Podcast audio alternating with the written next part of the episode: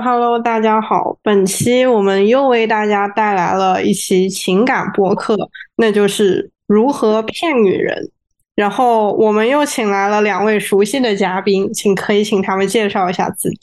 呃，我先来吧。我是那个卡老师，之前有登过一期 Checker 的播客，然后我的微博 ID 是卡夫卡做晚餐，是一个小小的情感文字博主。好的。呃，我也是之前登录过吕老师的几次博客，那这一次是第一次谈感情话题。那么这一期呢，可能我更想从酷儿的角度，就是从旁观者的身份去评论一下，就是异性恋的这种比较传统的一种感情生活以及有什么一些特点。当然，最重要的就是我们从一个比较嗯侧面的角度去看一下。帮助国男怎么样去骗女人？那当然，女性观众呢听了以后也可以防止被国男骗。总之，就是对大家都比较有希望，能对大家都比较有帮助的一期播客。OK，好，那首先谈到骗女人，我们就要来讲一下，就是说你要达成一个什么样的目的呢？就是说你为什么要去骗？你想最后怎么样呢？我感觉。国男骗女人一般会有两个目的，一种就是国男想成家嘛，然后就是想把女人骗进婚姻与家庭的这个这个这个什么框架内；另一种话呢，就是比较的恶劣了，呃，是国男想由着谈恋爱的名头来借机来一场短期的恋爱，呃，只是为了发泄一下自己的这种 经历之类的，然后并不想给长期承诺。对，我觉得这是两种国男想骗女人的两种路径吧。对，就是我补充一下，就是呃，可能就是我们用比较传统的话说叫什么这种短期择偶和长期择偶，但是其实我身边可能大部分小男生就只是说啊，我我特别想找一个女朋友，对吧？但至于找了这个女朋友具体要干嘛，我可能还没有想清楚。比如说啊，我可以跟她一起。啊，出去玩啊，同时我们有一些这种不纯洁的一些友谊关系啊，然后呢，以后呢，啊，我就希望她变成我的老婆啊，给我洗衣做饭带孩子啊，我们一起奋斗还房贷，就是呃，对女人有很多的需求，可能他自己一时半会也没有办法分清楚，混合在一起。嗯，对，也许他们自己也没有想明白，就是当初只是想先搞到手而已。呃，对，总结一下，就是一个一个国男，他想他想找一个女朋友，或者说找一个老婆，或者找一个什么这种啊不太纯洁的朋友，就是他可能有着各种各样的目的，然后呢，这些目的可能是单独存在的，然后也可能是混合存在的，然后有可能他们自己也没有想清楚到底有哪些需求，嗯，但总而言之，他们需要女人来完成这个需求。好，那接下来我们就讲下一部分，那就是说，那女人分为哪些种类？嗯，就是，呃，那我我来说一下，就是在我们这种传统的这种这种强制异性恋的这种社会框架底下。那男人对着女人有着这样的一些需求，那么女人也反过来，她会对男人有着各种各样的需求。那这些需求呢，他们可能是呃比较匹配的，比如说是啊，我想找个人啊一起奋斗啊，或者是怎么样。他也有可能是说是有一些错位的，比如说我找一个呃对象的目的可能是希望他啊管我吃管我喝，然后我就永久就业，比如说这种非常传统的这种主妇的这种需求。当然也可能他是一个比较新。是女性，就是说我更希望和这个男生有一些这种啊情感啊、精神上的一些交流，而不是那种传统的这种性别模式。就是呃，女生可能也会根据他们的就是个人的情况有着不同的需要，然后呢，他们也会就是说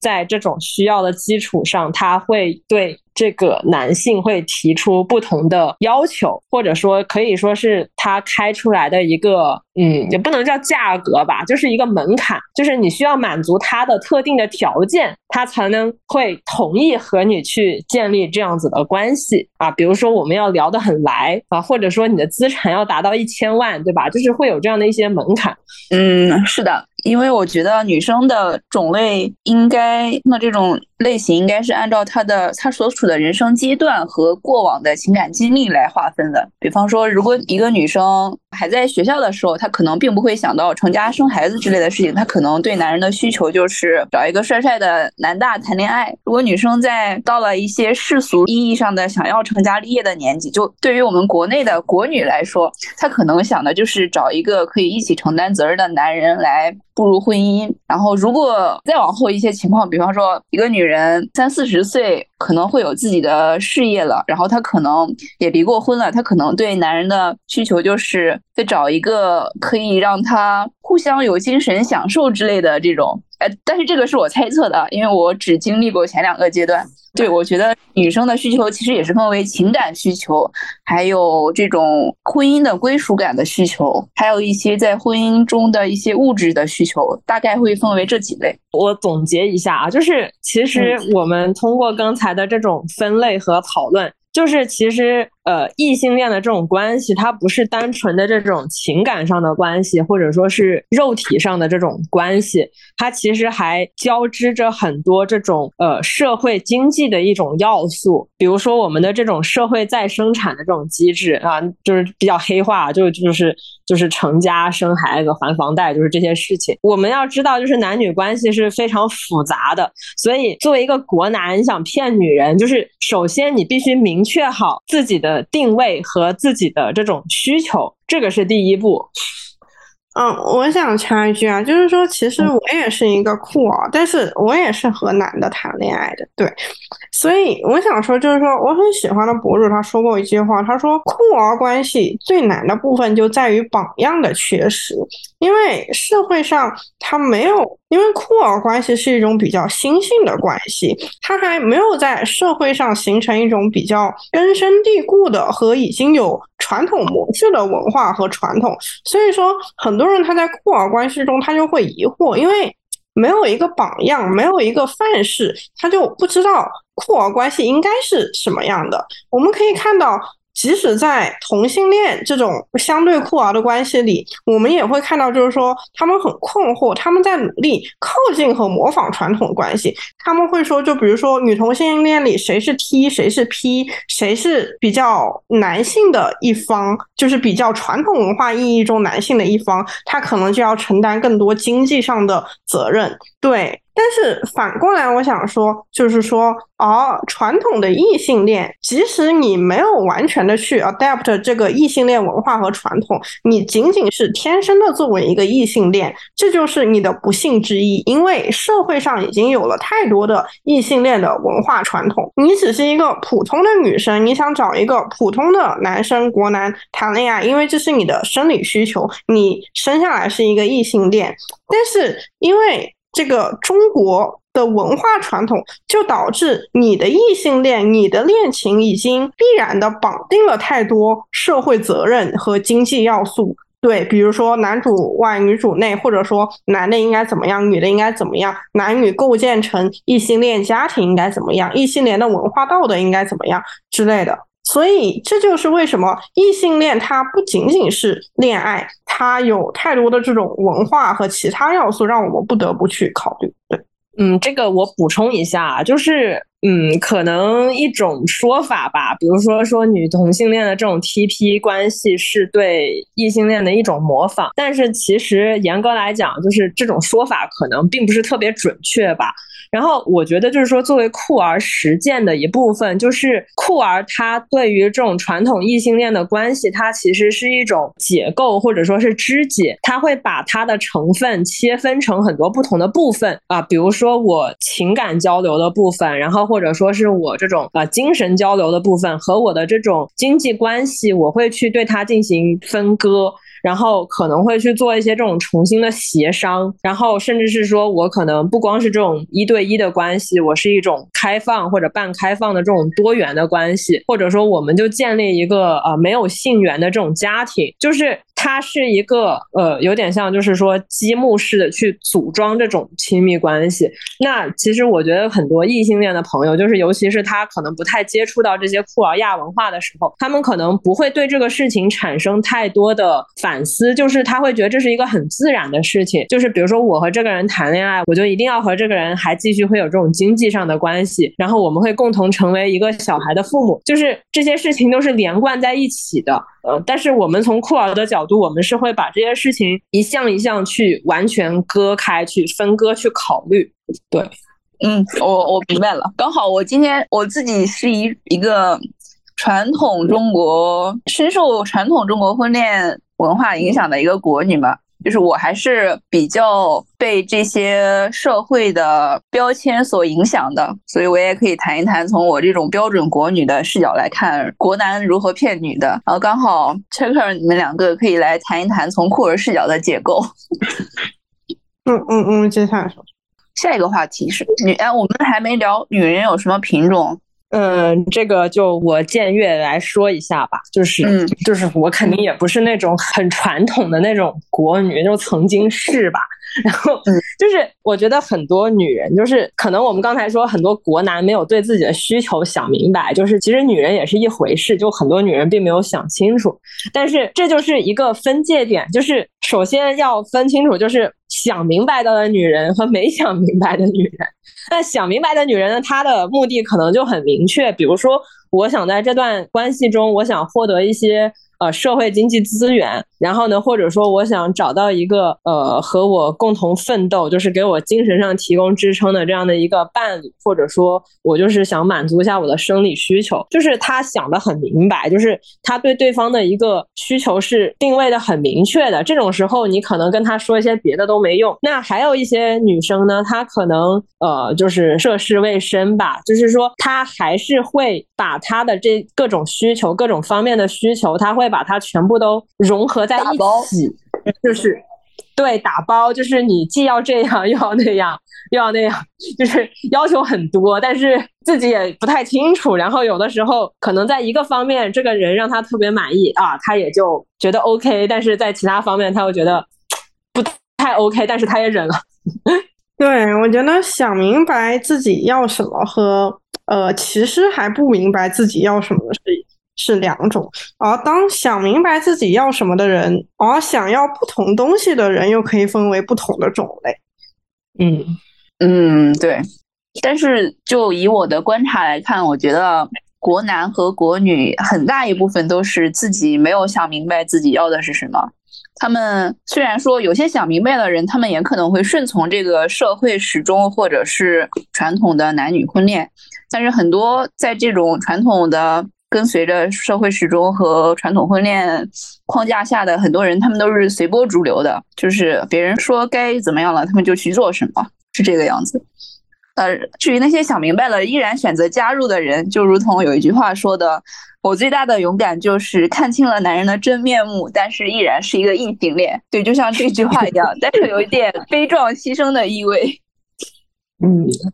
我是觉得你要知道自己想要什么，你首先就要知道有什么，以及这些东西他们是什么样的。我是觉得人年轻的时候，你很难真的明白很多东西它实际上是什么样的。就不管是感情，还是男人，还是女人，我觉得女人其实不明白男人，就像男人其实也不明白女人，所以他们也不明白，就是说自己想要的所谓的和异性恋关系伴随在一起的这个东西是什么样的。哼，比如说有些女生她说我就是想找嗯比较有经济实力的男生，我可以做富太太，我可以做娇妻，但是他们可能并不了解，就是说，比如说，就是当一个有钱人的太太是什么样的生活，他们可能主要就是说从小说里、呃影视剧里的阅读去去体会那种想象中的有钱太太的生活，也很有可能他真的和有钱人结婚之后过的生活，并不是他所阅读到的。他所摄取到的那种有钱太太的那种形象和信息，再比如说，有的男人他也对女人有一些这样那样的幻想，才子佳人一类的，但是他很有可能其实也并不明白，就是说这个女人她为什么这么的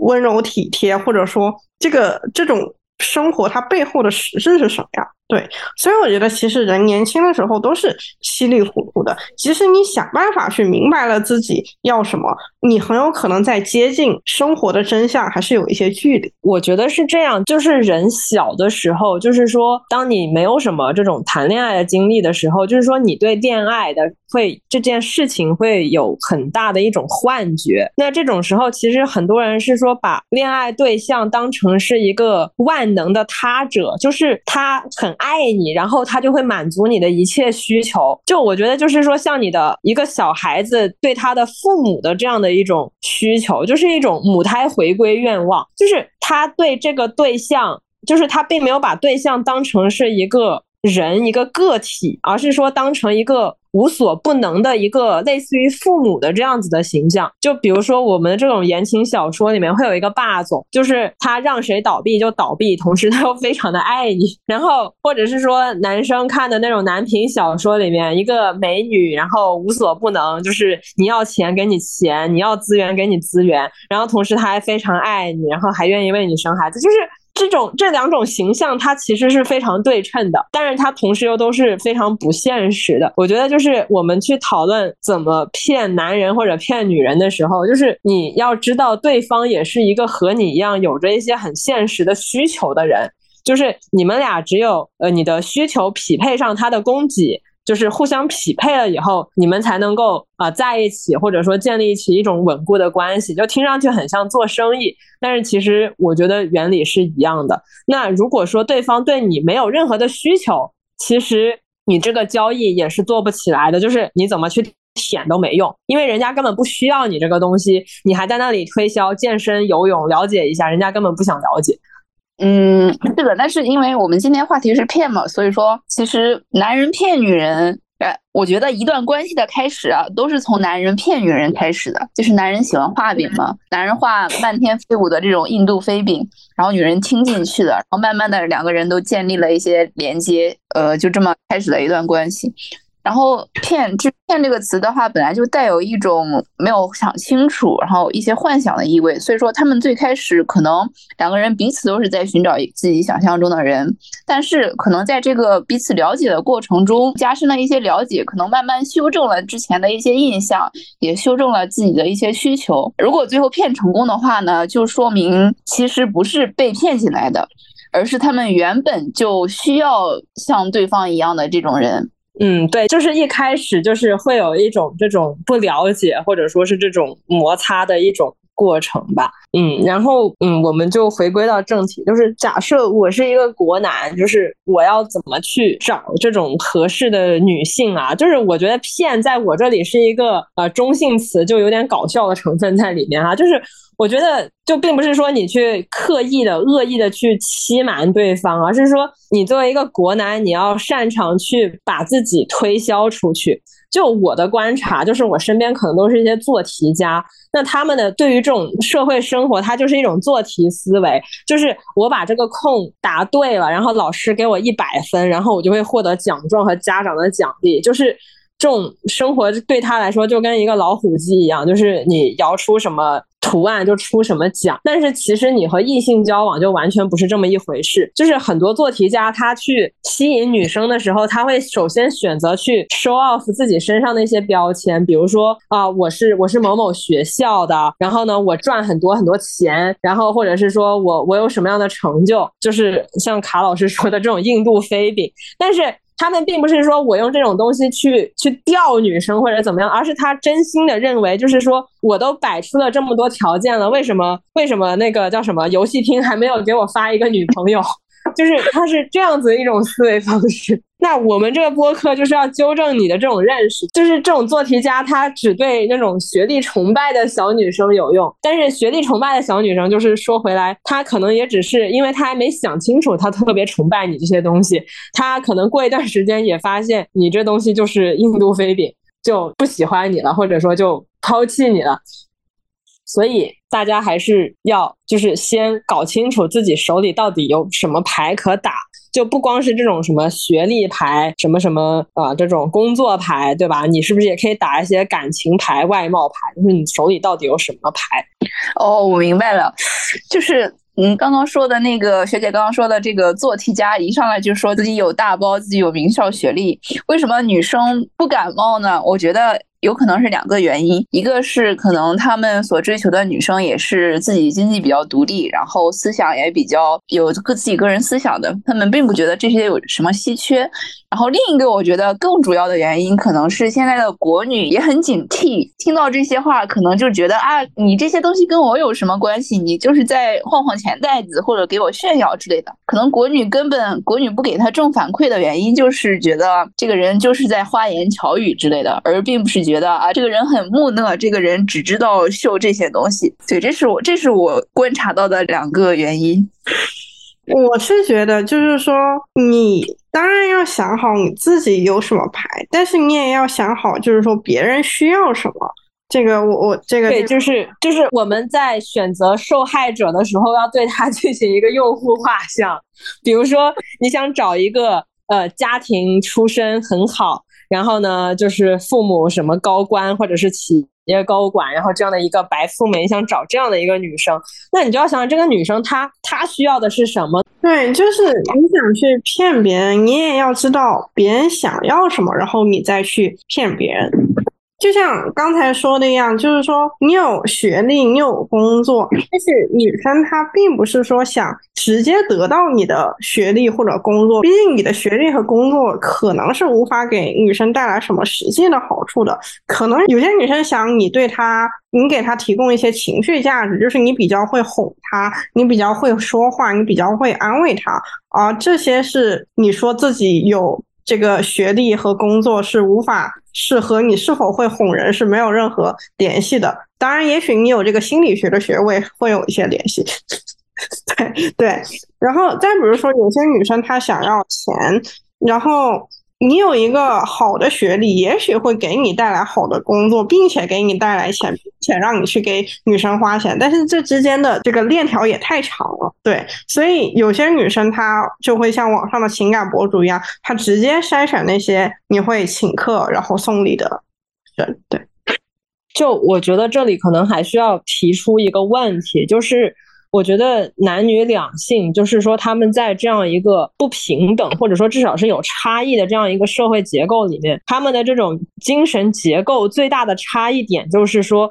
就是女性很习惯于，就是说外界对她有很多套不同的这种评价体系，比如说有的人会去评价你有没有结婚，有没有小孩，有没有一个成功的家庭。然后有的人会评价你是不是一个成功的做题家，然后有的人会评价你是不是一个美女啊，或者说你事业是不是成功，就是。女生她天生的就活在这种多套的这种外界体系里面，就是不同的人，他对理想的女性，她她是有不同的标准的。那其实我觉得大部分的这种国女啊，她可能都就我我不能说内化，就是说她至少都意识到了，就是说外界对我有很多套的评价标准，我不可能去满足她的每一条。那同时。在这个矛盾的一个过程中，其实我觉得女性反而是建立起了一种自我意识，就是我到底是一个什么样的人，或者说我想成为一个什么样的人，就是她其实是反而是会有一些自我。但是反观一些做题家或者说国男，他特别成功的时候，其实就是说，因为外界对他的评价标准非常的单一，就是。你成绩好不好？你赚没赚到钱？你学历高不高？就是这么简单的一套体系，所以他反而意识不到，就是说他自己还能够有什么其他方面的一些特质，然后甚至更严重的，就有的人病得不轻，就是他可能已经无法理解，就是他人并不仅仅会只用这一套评价体系去看待他，就尤其是在两性关系当中，就是女生去评价一个男的，他会从各种不同的角度，对吧？就跟外。外面的人去评价女人一样，但是对于男的来说，就是我已经很成功了，就是还能怎么样？就是我还能怎么样？或者说我有其他的什么优点或者是缺点？他统统的都意识不到这个事情。嗯，他们不仅可能不仅意识不到，并且还比较的固执，觉得这可能是国女的错，就是国女不接受他们这些做题做得好的这些优越条件。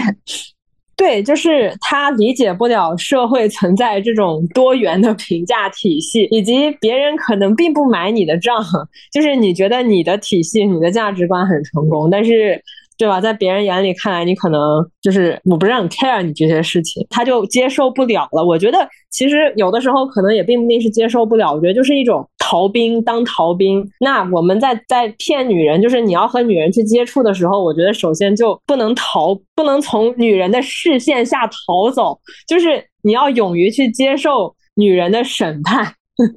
当然，女性也是一样，就是你倒追男生，男生肯定也会去去审视你啊。对啊，你去跟任何人接触，都逃没有办法去逃避这个过程。嗯，没错。所以就是说，当然我们知道每个人都有自己的世界。都有自己的小世界，你可能是一个很厉害的做题家，或者是一个小仙女，你周围的人都很嗯吹捧你，或者说你就这样快乐的在你的小世界里。但是当你要向外求，你要去骗女人，或者说去骗男人，你就要去理解并且接受你要骗的人，他们也有自己的价值体系，他们会用这一切去评价和审视你。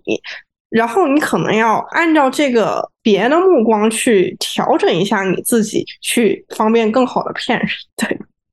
对，就是像杀猪盘会调整自己的人设一样。就是当然，我们这里骗不是说为了去杀猪，就是说为了去发展一些这种关系，对吧？但是还是说要考虑到对方的需求。嗯，然后这就是我觉得很最简单的供需关系。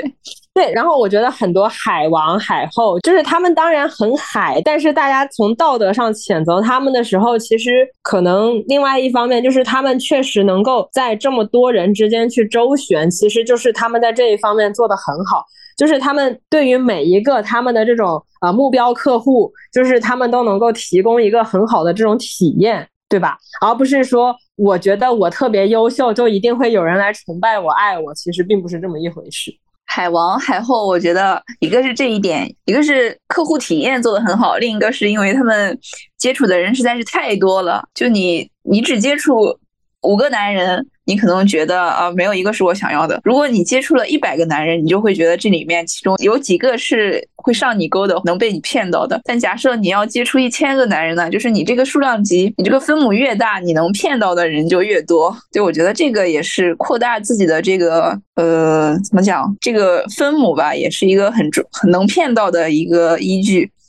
好，那我们讲了这么多纸上谈兵，我们来讲一些具体的，要如何骗。女人，对，我我们来我们来使用一些案例，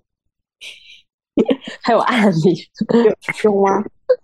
啊，没有吗？就是你要说骗的话，我可以理解为就是开始交往吧，就是呃两个陌生人从熟悉到开始交往，就是这个过程吧。然后这两个人可能是那种非常典型的国男和国女。就这种的话，我觉得我身边包括我自己的话，也有很多案例。一般就是呃，国男他们其实比较的，其实非目的性是很强的。他们一般来说，对于自己没有兴趣的人是不会太跟他们聊天的。国男真的想骗一个女生的话，真的是会很主动，然后很主动的约见，很主动的留心观察，然后你说话的目的性呢也很强。但是国男一般在这种骗到手，就是关系建立之后啊，他们可能就不太会有指向目的性这么强的一些语言和动作了。就是这个关系存续的期间，他们可能就会在比起骗到之前的这个热情度会有所下降。当然不是冷淡，而是会有一些微微的下降。然后。呃，在这个骗到手之前呢，国男一般就是都是会吹嘘一下自己的什么学历啊，然后自己的收入啊，自己在哪哪哪里实习过，就是这些世俗意义上对男性衡量的一些价值。然后，呃，国女的话呢，我觉得国女一般来说其实不不太会能骗到国女，甚至会私下里在这种小圈子里偷偷吐槽说：“哎呀，你看这个男的又在给我画饼之类的。”但是，呃，你要说他们，但是其实国女一边知道自己，一边知道他们是在画饼，他们自己一边也会吃饼，就是这么的矛盾。一般前期的话就是这样一个画饼，一个吃饼，这个样子就两人两个人可能就这样骗到手了。对我，我觉得就是这种卡老师说的这种很典型的这种谈恋爱方式，就是他确实可以让你谈到，但是他效率很低。那我们怎么样去提高这个效率？就是怎么和女人聊天？就是很多男生就是一上来就觉得，哎呀，那我就是很猴急，我目的性很强。其实我觉得女生并不会反感你目的性很强，因为毕竟就是呃，我觉得只要你不是特别恶心一个人啊，就是被人这种欣赏，我觉得至少不能说是对对方的一种侮辱吧，就是至少是一种好感。那你要做的就是你去了解一下这个你喜欢这个女生，那她对什么东西感兴趣，或者说她这个她在求偶市场中她追求的是什么，或者人家现在根本就不想谈恋爱，就是先明确出她需要什么，以及你给不给得起，或者说你能不能去提供，啊？不是上去就一通舔或者一通狂秀，就这样子打窝效率就很低。就是先判断一下对方是什么类型，不行就就撤，或者说去做朋友。就即使你一上来目的性很强，我觉得就女生本来也不会说特别过激。我觉得让让女生就是特别愤怒的那种人，就是首先她目的性很强，然后她特别自说自话。那其实这种人就给人一种其实是很没有安全感，就是这种人很危险，因为他完全没有这种。共情能力，然后同时他还在这里乱惦记，就是你也不知道他会做出什么其他的这种，就是不符合社交规范的一些其他的麻烦的事情，然后带来很多困扰。那其实女生就会很讨厌这种人，所以至少要就是先搞清楚状况，对，而不是说我那那难道我就一点这种需求都不能表现出来吗？我觉得也不是。我是觉得就是说，其实嗯，女生比较要面子，或者说怎么样吧，就是说。很多人对恋爱关系的追求，它是有一套范式的，就是说，比如应该如何追求，是不是要先请客、买单、看电影，呃，送回家，呃，送花、牵手这样子，就是说，很多人他是有一套范式，或者说至少在这个社会中他是有一套 social norm 的，而你不做的事情不符合这套 social norm，大家就会觉得你有一些问题，比如说。呃，你太快的想去和他上床，别人就会觉得你只想追求短期关系，过于猴急；而你一直没有任何进度，不愿意拉手，他就会怀疑你是不是其实是 gay，其实对他一点兴趣都没有。所以说，就是说，其实你去追求一个女生，也不仅仅是一个女生，不仅仅是你在和这个人两个个体的博弈。也是你要审视自己在这个社会中的位置是否符合这一套社会 social norm。对我是觉得很多女生被 social norm 是绑架的比较严重的，就是很多时候我看到很多女生她会上网去问啊，就是说这个男生他做的不符合我认知中社会上男生应该做的事情。要怎么办？他是不是坏人，或者说这种情况要怎么样？而很少去审视自己到底想要什么、需要什么、在想什么，以及这个男生在想什么，就是就很机械化，就很做题家，就像是你看到了一个公式，或者说你看到了一个式子、一组数字，你觉得它不符合你平时做的题的范式，就会很困惑。对。哦，我我明白，就是比方说，现在很多情感专家都说，都是在教女生怎么挑男生，像什么请客吃饭啊、接送啊，或者什么，甚至更搞笑的是什么见面第三次要买口红这种社交范式，其实。我觉得这种是本质上来说，是我们这个社会把女性就定义成了一个弱者，因为你容易受到指责，容易受到侵害，特别是在这种男女关系上，所以就在教了女生一套又一套的这种挑选法则。呃，我觉得也是，这也是一种规训吧。在你这种规训下，你很难去问问自己的内心，去真诚的问问自己是去要什么。当然了，你运用这套法则，呃，没有什么错，就可能。最大公约数，你能挑到一个比较的靠谱，或者是能让自己那个利益受损最小的对象，但是你也有可能从来就没有看过自己的内心，所以我觉得真正的高端的这种互相骗的玩家。其实就是完全的按照自己的心去走的，他们不会在意这些社会规范，或者是其实也不会在意对方怎么想，也也不是不会在意社会规范，然后也不会再多揣测对方怎么想。他们完全的就是觉得，嗯，我喜欢你，可能就是我喜欢你，我想跟你组成家庭，可能就是我想跟你组成家庭，就是完全的 follow your heart 这个样子。然后我还想谈谈，就是那种 PUA 课程啊，就是这种课程，就是我们捏塔的怎么骗女人。那这种 PUA，其实我在街上我都遇到过一些，就是明显是听了 PUA 课的这种人，就是比如说我会有一些那种什么话术啊，或者说我知道一些偶遇啊，或者说我要问路啊等等这种。然后问完路以后就要加微信，就是我觉得这种人就是真的是把别人当傻子，因为你你上了这些课，你以为大伙没有听这些课吗？然后你用一些什么很拙劣的话术啊，然后或者说是啊，我就按照一些那种网上教的一些社会规范啊，什么给女生点个外卖啊，给女生送早餐啊，像像我以前我在学校里面还有那种很迷惑的，早上六点半跑到人家宿舍楼下给人家送早餐。然后大冬天的，人家还得下来拿你的早餐，就是这种行为，就是让人觉得非常摸不着头脑。就是我觉得像像卡老师说的，就是你真正高端的玩家，可能就是你就是根据你自己的一种形式规范，然后你去揣测对方，你不需要太在意这种刻板的社会印象。但是我觉得，同时你也得考虑到，就是跟你交往的是一个什么样的人，就是这个人他对社会规范的内化程度到底是怎么样的。可能有的人就是喜欢六点钟给我送早餐，但有的人就会觉得啊，你是个傻逼。就是也要看对方是什么人，然后你去出什么牌，而不是指望说我一套公式套所有题。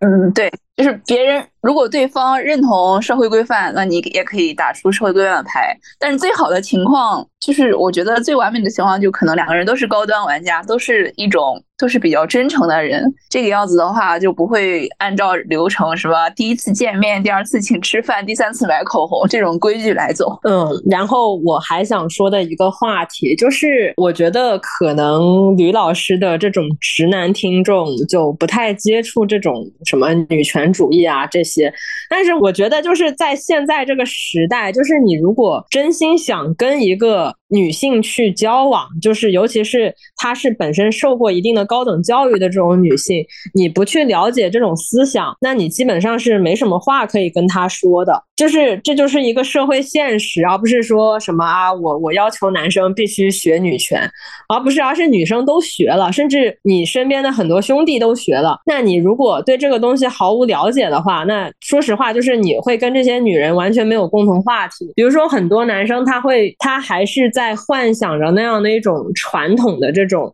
家庭生活，比如说男主外啊，女主内啊，或者是怎么样，但是。很多接受过高等教育，他去学习过这种女权主义思想的人，他对于家庭的看法可能完全不是这样子的。就是你可能觉得家庭生活很温馨啊，有很多粉红泡泡，但是对于这些女生来说，家庭可能是什么？可能是一个负担，可能是个累赘，可能是一个定时炸弹。那你跟这样的女生，对吧？你还去跟她说，哎呀，我们将来如果生三个孩子就好了，那你这不是在人家地雷上蹦迪？我所以还是要去学习一些事情。一说起来这个，我还真的见过有男的说以后生三个孩子就好。当然不是 dating 阶段，是朋友这样说过。然后我当时听了就觉得，我那个脸色差点掩盖不住。我想就就想说，其实男的一直在输出自己的观点，就是一直在说自己理想中的婚姻家庭，而没有意识到生三个孩子可能是大多数女性都不太接受的一件事情。然后还有很搞笑的话术是什么？我觉得你特别适合做我的妻子，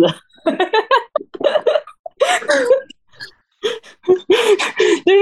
你学点这个东西呢，你就不要说这种话，对吧？可能你跟他感情很好了以后，确实是一种赞美，对吧？但你跟不太熟的人说这种话，就是会很容易产生一些爆笑的效果。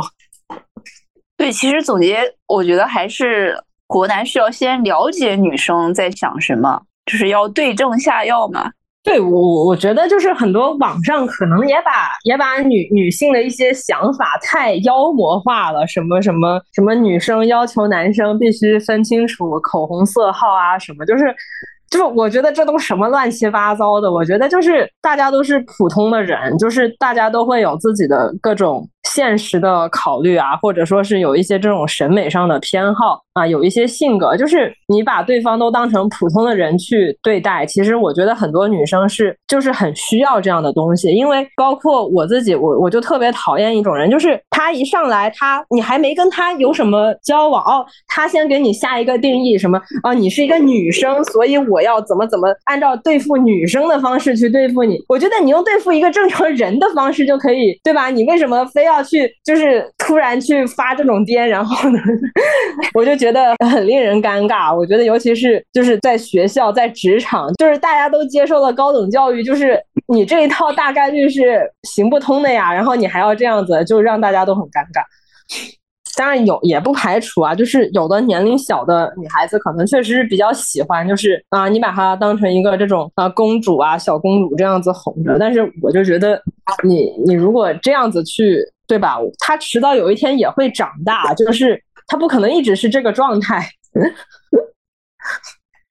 是的，于老师，我们还有下一个话题吗？嗯，咳嗽咳的厉害哦。下一个话题我看看是什么？啊。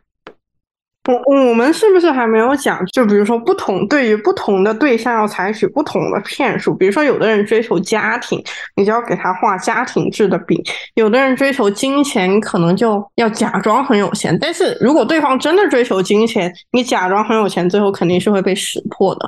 然后还有人他迷信爱情，你就要给他一些爱情的幻想。是的，就其实我我觉得我们刚才说的一直是。一直是这个思路，就是就是对方有需求，你也有需求，就是大家的供需要互相匹配，就是要让这种原则去指导你去骗男人或者是骗女人。如果有的人你骗不到，对吧？你你跟人家供需就不匹配，就是就也不要去费劲了，就赶紧换下一个吧。地球上人这么多，对不对？能骗到的结果都是自己就有，就是你没有，你不想，你给不了，你现在还没有立业，给不了家庭，你肯定就骗不到一个想成家的女人。你即使骗到了，也是一一种什么短暂的缘分。然后我觉得，其实我觉得。女人很好骗的，真的。我我发自内心的说一句话，女人很多时候不用骗，当她真的很喜欢你的时候，她自己就会骗自己，她自己就会给自己洗脑。就是这个是我的观察以及曾经的一些经验就发现了。然后我觉得国女是一个非常容易被驯化的品种。然后有时候甚至在有一段关系里面，男生如果稍有冷淡，或者是稍有就是稍有冷淡的情况下，然后如果国这个女生非常喜欢他的话，他不会去觉得，他不会去猜想一些很坏的情况，像是这个男生是不是呃出轨了，或者说是有什么不喜欢了，他就会去给自己找补，他就会说。从自己身上找原因，哎，是是不是我最近呃对他关怀不到位，或者是他最近在忙这个样子，他自己就会去骗自己。所以说，我觉得能骗到的很核心的一个原因是，你要去找这种容易被驯化的女生。容易自己很容易自己给自己洗脑的女生，你能找到这些女生，你的这个骗成功的概率就好了一大半了。然后这种女生你找到的话，如果你是一个出发点很好的，你就是想找一个人去呃结婚组建家庭，然后这种女生其实也很也很就是阻力可能会非常小，因为她不会太多去去猜在这段关系中猜疑。但是你如果那个发心不是那么正的话，就是这种女生可能确实会遭遇被不同的果男骗，会见识到果男的不同的骗术。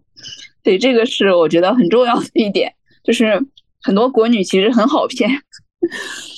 对我，我觉得是这样。我觉得，我觉得一个点就是在我们现在，尤其是国内这样的一种社会环境下面，就是本身大家的生活，就是不管男女，都是可能未来都是非常不稳定的。我是说，在一个时间上面去做对比，那其实很多女生她可能就会产生一种想法，就是说。我要在这种亲密关系中为我的呃下半生的生活，我要提供一些保障，就是那这种保障可能是双方感情的稳定，或者说是经济上的稳定。但是其实我觉得这个事情说明白，就是大家都朝不保夕的，就是谁能保护你呢？就你自己都保护不了你自己，那你难道一个男的他就能更好的保护你吗？我觉得也不是。就包括最近有很多新闻，什么什么大厂中层被开，然后老婆不上班，孩子在上国际学校，就是老干出来这种事情，就这种事很多，你你还去在这种亲密关系中追求这种有人给你提供一个这种永恒的稳定，去做这种梦，那你就会很容易上当。那我觉得作为男生来说，就是你说实话，你也没有办法给人家提供这个东西，那你最后就变成你本来不想骗人家，但是最后你说话不算数。那我就觉得一个有基本道德素养的人，也不希望自己做出这种事情。所以我觉得，就大家坦诚一点，可能还更好。就是我们会有很多不稳定的事情，但是我们要怎么去面对它，而不是互相忽悠。对，今天真的可总，哎，你这还好吗？是不是说太多话了？嗯，我没有啊，我还好啊，但是就是就是可能不能一直说话。嗯。我们还有啥没说的？感觉说差不多了，没什么好说的。如何营造爱的幻象来欺骗那些相信感情的幻象的？就是俗称的上头，是吗？啊，没错，我觉得很多人他对感情还是有一个信念、信仰，或者说就是他相信一些不那么实际的东西。比如说，女的她其实。很多女的，她不是说她希望男的实实在在的一定要花钱给她，她是相信那个呃所谓的霸道总裁呃大哥一个更加成熟的、更加有魅力、更加会庇护她的人的形象。那很多男的他也不一定是说让女的给他带来什么，他就是想要一个温柔乖美女，就是顺从他，哪怕是假的顺从的这种感觉。对，我觉得很多人即使他很势利，他也未必在感情中追求这种直接的利益，而是要通过这种所谓的幻象去追求他想要的利益。就我觉得，就是不管是什么样，就是这种人与人之间相处的这种幻觉，它只会持续很短的一段时间，就是长不了，就是。怎么说呢？就是你，你或许可以说我通过一些手段去包装啊，或者说我安排一些很浪漫的事情啊，但是我觉得最后所有人还是要回归到那种过日子的状态。所以，嗯，就是这种东西，不是说我整天去研究这种东西，我就真的能骗到人，骗得了一会儿，骗不了一世。嗯，对，就是它可能促成交，就是很快的促成交易，但是你后续的这个关系的维护的话。不能靠这种画饼或者上头或者是骗，你最后还是要落到人与人之间的一种真真切切的关怀和看见这种真诚的相处。所以我觉得，我觉得很多那种做题家呀、理工男啊、什么这种这种直男啊，我觉得他他没法维护长期的关系的原因，并不是说他不懂浪漫，而是说他还是。他就没有理解到这种人与人之间相处的这种机制，就是我互相对对方都有需求，然后呢，最后就整出来一些这种啊，你终究不是雷姆这样的笑话，就是也不要也不要对女人太有幻觉，就是女人毕竟也不是雷姆，对吧？我不知道，我觉得我我自己是比较容易被幻象所迷惑，并且相信幻象的人。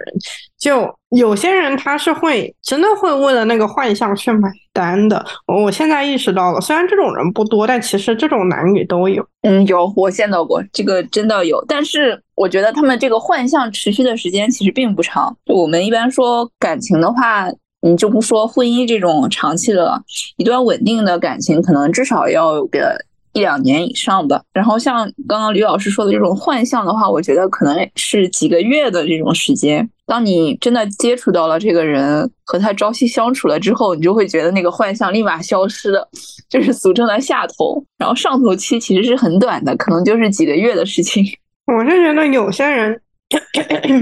嗯，他偶像包袱很重。所以他一直坚持着维持他的外表、性格、为人处事，来营造一种幻象，让别人对他有一些嗯这样那样的感情。对，也不能说这就一定不是真的，或者说很不好，而是说就是说。他愿意这么做，也有人愿意给他的这种这种幻象和形象买单，那就很好，就形成了一个正向循环。但是我意识到，的确有人他会故意这么做，就是为了达成一个这样的链条。